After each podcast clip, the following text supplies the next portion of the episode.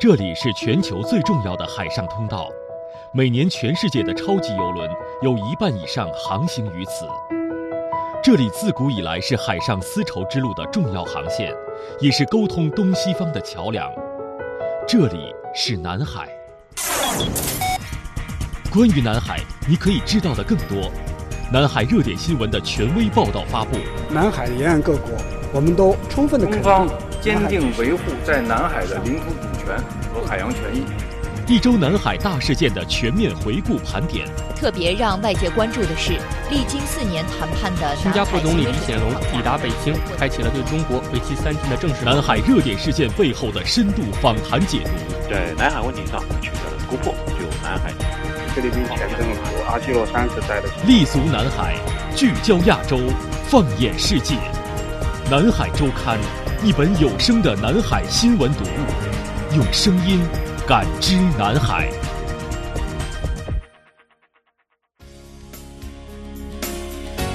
各位好，欢迎收听南海周刊，我是张雪。在接下来的一个小时当中，您将收听到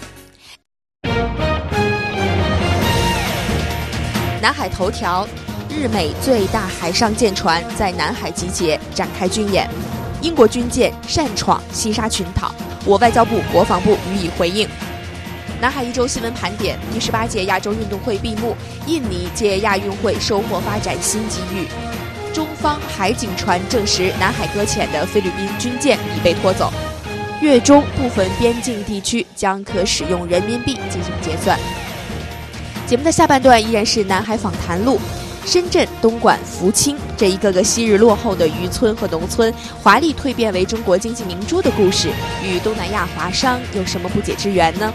我将对话清华大学华商研究中心主任龙登高教授，为您讲述东南亚华商与中国经济开放发展史中波澜壮阔的传奇故事。欢迎您的持续关注。接下来，我们首先进入到本周的南海头条，聚焦最热点南海新闻。呈现最权威南海观点，南海头条。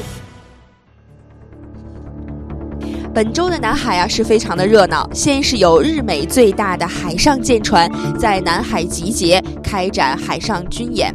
紧接着又有英国的军舰擅自闯入了西沙群岛，被我中国军队派出的舰机予以警告驱离。还有呢，就是菲律宾的一艘军舰在南海搁浅了。历经四天，那这艘军舰呢已经正式被拖走了。那具体张雪给您介绍介绍这几件在南海发生的跟军舰有关的事情究竟是怎么一回事儿。日美联合舰队呢，先来关注一下他们的动态。近期在南海海域展开了军演，随后日本舰队到达了菲律宾进行访问。先是在八月三十一号，日美海军演练了编队航行和联合机动，还演练了海上补给流程。那么，根据美国太平洋舰队发布的消息，这支联合舰队包括美国海军的里根号航母战斗群和日本加贺号直升机航母、村雨级驱逐舰电号以及秋月级驱逐舰良月号。那这次训练航行当中呢，美国海军出动了尼米兹级航母，日本海上自卫队出动了加贺号直升机航。母，而这两艘战舰分别是美国海军和日本海上自卫队的最大的水面作战舰船。除了这次军演，还值得关注的是，菲律宾总统杜特尔特再次受邀登上了日本的军舰。九月一号，日本舰队停靠在菲律宾北部吕宋岛的苏比克港。那菲律宾总统杜特尔特受到日本防卫政务官大野敬太郎以及船员的迎接，参观了舰艇。那日本共同社就回顾说，杜特尔特二零一七年六月份也曾登上过停靠于这个港口的日本出云号直升机航母，凸显出了与日本的亲密关系。来看日本共同社的报道，那他们就表示说呢，日本彰显与菲律宾的防卫合作，也意在制衡加强海洋活动的中国。日本的海自舰船计划从八月二十六号到十月三十号，为参加与各国海军的共同训练，从南海长期航行到印度洋，途中呢对菲律宾进行了友好访问。那相关人士说，日本方面是希望与周边国家合作，展现出日本的存在感。据了解，日本舰队还将在未来两个月巡访印度洋太平洋地区的重要海域，而菲律宾是他们巡访之旅的第一站。此外呢，还计划访问印度尼西亚、新加坡、印度和斯里兰卡港口。那对于这次日美的联合军演，美方表态说呢，演习表明盟军舰队能够实现无缝的协调行动，有助于进一步加强两军已经巩固了几十年的协作性。那么，针对日美的联合军演，中国国防部例行记者会上，国防部新闻发言人吴谦大笑表示，一段时间以来，美方炒作南海问题，试图把影响航行自由的帽子扣在中方头上，但是谎言重复千遍也成为不了真理。提醒美方在南海问题上不要选择性失明，中方将一如既往地为维护南海的和平稳定做出积极的努力。再来关注一下英国军舰。英国海神之子号船坞运输舰八月三十一号未经中国政府的允许，擅自非法进入到中国的西沙群岛领海。中国军队依法依规派出了舰机对英舰实施查证识别，并予以警告驱离。九月六号，中国外交部和国防部予以回应。西沙群岛是中国的固有领土。一九九六年五月，中国政府根据《中华人民共和国领海及毗邻区法》划定西沙群岛的领海范围，而英国军舰的有关行为违反了中国的法律和相关的国际法，侵犯中国主权。中方对此坚决反对，并且已经向英方提出了严正的交涉，表达了强烈的不满。中方将继续采取一切必要的措施来捍卫国家主权的安全。那国防部也表示要采取一切必要的措施来捍卫主权。英舰的做法损害了中国的主权，损害了中国的安全利益，极易引发海空的意外事件。一段时间以来，在中国和东盟国家的共同努力下，南海局势是趋稳向好的。但是，一些域外国家对此视而不见，派遣军用舰机到南海兴风作浪，危害地区和平稳定。而中国军队将坚定地履行防卫职责，继续采取一切必要的措施来维护国家主权安全，坚定地维护地区和平稳定。我们最后再来关注一下菲律宾军舰在中国南海搁浅的一个情况。那么，根据中方现场值守的海警船报告，菲方已经于九月四号凌晨将搁浅的菲律宾军舰拖拽返航。那根据中方现场勘查，没有发现因菲律宾军舰搁浅事故产生的油污等环境损害的后果。那在九月五号，中国外交部的例行记者会上，发言人华春莹表示。菲律宾军舰搁浅之后，菲方即刻将相关事故情况及救援安排通报中方，双方并就中方提供搜救协助事宜进行了商讨。那么，在这个海域进行值守的中国海警船也一直与菲方船只保持了良好的互动。菲律宾方面对中国的善意表示了感谢。好的，以上就是本周南海头条的全部内容。我们接下来进入到一周南海新闻盘点。梳理一周南海最有料新闻，南海资讯一网打尽，南海一周新闻盘点。九月二号，第十八届亚洲运动会闭幕式在印度尼西亚首都雅加达举行。在闭幕式上，亚洲奥林匹克运动理事会会旗被交给下届亚运会的主办城市杭州，亚运会正式进入到了杭州时间。东道国印度尼西亚总统佐科由于正在龙目岛进行视察，缺席了闭幕式。但是他发来视频祝贺亚运会的胜利闭幕。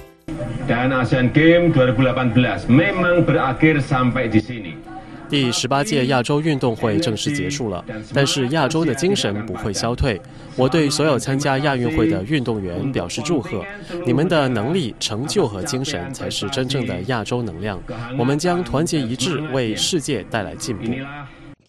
那在致辞当中，亚奥理事会主席艾哈迈德亲王也再次对印尼成功举办亚运会表示祝贺和感谢，同时也对印尼的办赛能力表示认可。最后，他宣布第十八届亚洲运动会正式闭幕。Indonesia, the 18 Asian Games in Jakarta and Palembang, 印度尼西亚第十八届雅加达巨港亚运会以“感受亚洲能量”为主题，取得了历史性的成功。我代表亚奥理事会向佐科总统、印尼人民、雅加达和巨港的城市管理者以及赛会举办方表示诚挚的感谢。我宣布第十八届亚洲运动会闭幕。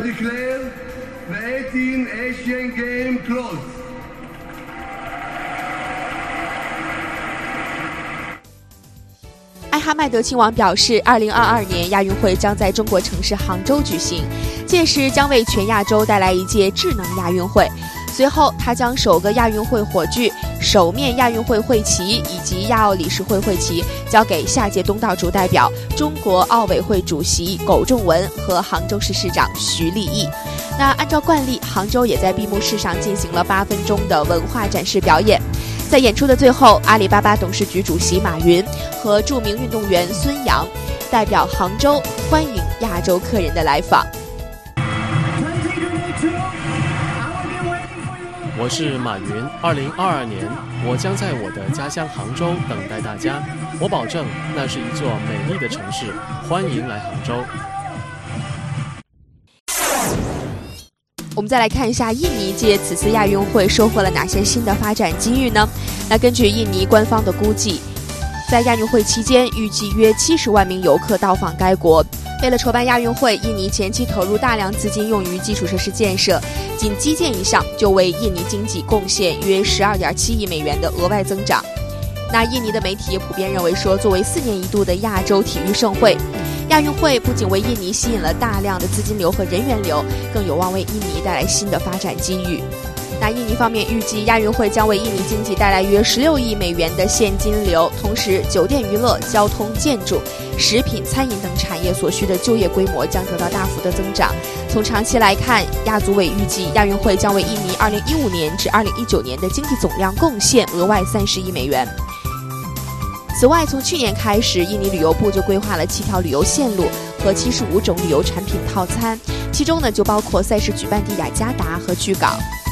印尼旅游部计划在二零一九年吸引两千万名外国游客，并创收二百四十亿美元。当前，印尼政府正在推动发展新旅游目的地，打造十个新巴厘岛。视线来转向中澳美的野战生存联训。当地时间九月五号下午，为期八天的科瓦里二零一八中澳美野战生存联合训练在澳大利亚凯恩斯落下帷幕。中澳美三国士兵在训练当中增进了友谊、理解和互信。两名中国士兵因为表现出色，获得组织方的嘉奖。那这也是第五次在澳大利亚举行科瓦里联合训练，也是中国第一次派出海军陆战队参加。中方观摩团团长陈卫东大校指出。科瓦里已经成为了体现中美澳三方军队良性互动的一张名片。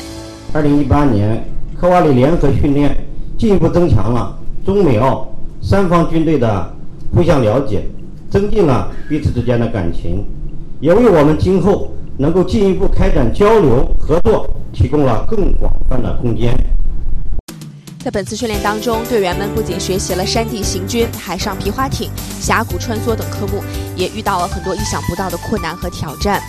在第一天训练当中，就从十二米悬崖跃入激流的中国女队员陈琦获得了勇气奖，中国男队员张荣月获得了团队合作奖，积极奖和尊重奖分别由澳大利亚士兵和美国士兵获得。二十四岁的中国海军陆战队女兵陈琦说：“这次训练很刺激，很能锻炼人。她逼迫自己勇敢起来，因为集体荣誉高于一切。但是我想的是，我不能不跳，我必须跳。我觉得，我觉得我既然来到这里了，不管是有多危险的科目，或者是我自己有多畏惧、多恐惧的科目，我都必须去完成，因为我代表了中国。”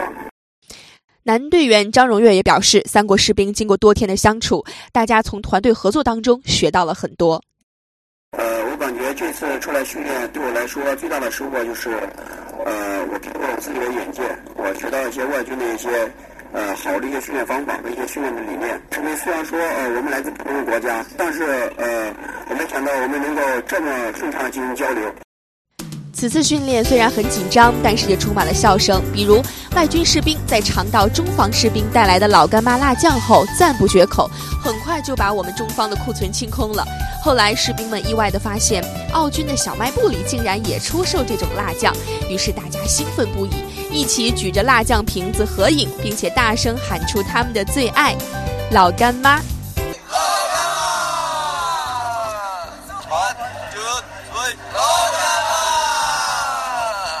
近几年来，中国海军陆战队与外军的交流越来越多了，对部队建设是一个很大的锻炼。美国太平洋陆战队副司令诺布尔少将就表示，中国士兵在联训过程当中的专业精神和精彩表现令人印象深刻。中国海军陆战队为中国和中国军队带来了荣誉。澳大利亚陆军的考伊少将认为，从卡卡杜海军军演到科瓦里联训，再到即将开始的熊猫袋鼠演习，中美澳军队之间的互信正在慢慢的建立。科瓦里联训最重要的目标就是展示出三国在本地区相互合作、相互理解、建立互信的承诺。好的，视线来转向越南。越南央行宣布，二零一八年十月十二号起，可以在越中边境的部分地区来使用人民币进行结算了。相关货物或者服务结算可以采用越南盾或人民币进行支付，支付方式可为现金或者银行转账。人民币和越南盾互换结算，越南境内呢目前只在凉山、广宁、合江、莱州、老街、高平和店边等与中国接壤的七省内适用。那根据中方的统计。今年上半年，中越双边贸易额约为六百六十亿美元，在越南使用人民币结算的需求与日俱增。当前，越南已经超过马来西亚，成为中国在东盟最大的贸易伙伴。视线来转向桂林。二零一八年中国东盟博览会旅游展将于十月二十六号至二十八号在广西桂林举行。大会以“携手合作，共建中国东盟旅游创新共同体”为主题，预计呢将有超过五十多个国家和地区，近八百家中外企业参展参会。那么，根据广西壮族自治区旅游发展委员会副主任胡金波的介绍，今年的旅游展搭建和氛围的营造方面呢，将突出纪念中国改革开放四十周年和庆祝广西壮族自治区成立六十周年的元素，充分展示广西在经济社会、文化生态等方面取得的成就。而今年展会的主宾国是老挝。胡金波表示，展会将延续主宾国特色，并将实施一项全新的特邀买家计划，推动高效的商务交流。老挝将举办富有特色的主宾国活动，包括与中国旅游主管部门的双边交流，与中国旅游企业的座谈，举行旅游展主宾国旅游专场宣传推介，并在旅游展开馆仪式上致辞、巡视展览等活动。为扩大展商参展成效，组委会量身打造了特邀买家计划。买家邀请范围涉及全球五大洲和港澳台地区，力求提升展会的国际化程度。届时，预计将有来自全球范围内的三百余名买家参加专场洽谈会、买家旅游线路考察。那根据了解，本届展会呢还将邀请广西的国际友好城市参展，设置魅力有城的专项推介活动，举行旅游趋势与展望国际论坛、第八届桂林国际山水文化旅游节等二十多项活动。去过澳门的朋友应该记得，澳门一个特别知名的甜品店哈，叫做嘴香园。那九月五号，澳门的这家老字号就在澳门荡仔举行了进驻天猫国际的开业仪式。嘴香园饼家海外旗舰店将成为第一个进驻天猫国际的澳门老字号手信品牌，消费者可以通过在线平台购买更多这家老字号的产品，包括招牌点心杏仁饼、千层杏仁条、手工月饼和传统的花生糖果等产品。那澳门嘴香园董事长黄永昌就表示说，近年来澳门旅游业迅速发展，越来越多的本地品牌受到世界各地人们的喜爱，澳门味道开始走向世界。而作为第一个进驻天猫国际的澳门老字号手信品牌，澳门嘴香园将继续秉承传统正宗的澳门味道，为澳门全力打造美食之都添砖加瓦。澳门嘴香园饼家创始于一九三五年，是澳门著名的品牌之一。目前在澳门开有十四家店，拥有二百多款经典产品。其中呢，手工制作的炭烧杏仁饼是经典招牌产品。来关注一下中国大陆对于台胞推出的一项新的福利政策。九月一号开始，依照规定，台湾居民前往大陆居住半年以上。符合有合法稳定的就业、合法稳定住所、连续就读条件之一的，根据本人的意愿可以申领居住证了。那居住证制度的出台呢，也是主要着眼于为常驻大陆的台湾同胞在大陆生活提供便利。居住证持有人依法享有劳动就业、参加社会保险、缴存、提取和使用住房住房公积金的权利。台胞居住证采用的是和大陆居民身份证一样的十八位数字编码，可以为常驻大陆的台湾同胞在就学、就业、金融贷款、企业创办等方面提供便利。在台胞证功能实现之后，常驻大陆的台湾同胞在居住生活方面和大陆同胞基本上实现了同等的待遇。来关注深沪交易所联合体收购打卡交易所股权项目完成交割，由中国深圳证券交易所牵头组成的深沪交易所联合体收购了孟加拉国达卡证券交易所百分之二十五的股权项目，四号正式完成交割。那交割完成之后呢，中方联合体将积极参与达卡交易所公司的治理，支持其战略规划和能力的提升，并且引导境内外的资金共同参与“一带一路”建设项目，进一步深化中孟资本市场的相关合作。中国红狮控股集团和尼泊尔希望水泥集团三号举行了仪式，庆祝双方合资的红狮希望水泥项目从尼泊尔多家商业银行成功贷款一百六十亿尼泊尔卢比，约合一点四亿美元。那这个项目呢，中方出资了百分之七十，是中国在尼泊尔投资的最大的水泥项目，也是尼泊尔最大的水泥厂。项目于去年一月开工，今年五月正式投产，生产规模将很快达到日产六千吨。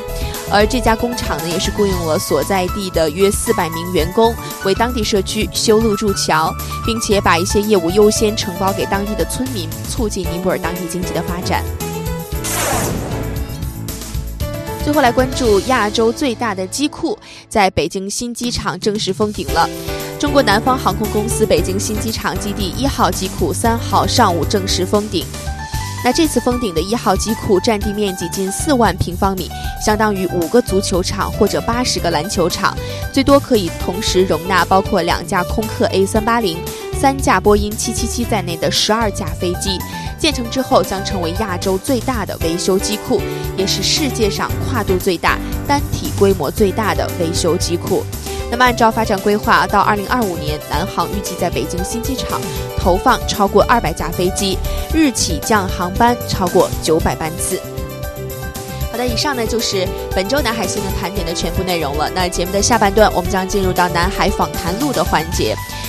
您好奇深圳、东莞和福清这些昔日落后的渔村蜕变为中国经济明珠的故事与东南亚华商有怎样的不解之缘吗？那关于东南亚华商，外界有哪些误解和不实的言论？成功的东南亚华商企业所具有的品质，对于中国企业的经营管理有什么独特的启发呢？节目的下半段，南海访谈录，我将对话清华大学华商研究中心主任龙登高教授，为您讲述东南亚华商与中国经济开放发展史当中波澜壮阔的传奇故事。欢迎您的持续关注。在收听广播节目的同时，也欢迎您关注我们南海之声的微博、微信以及今日头条号，获取更多关于南海、东南亚军事、经贸相关的丰富权威资讯。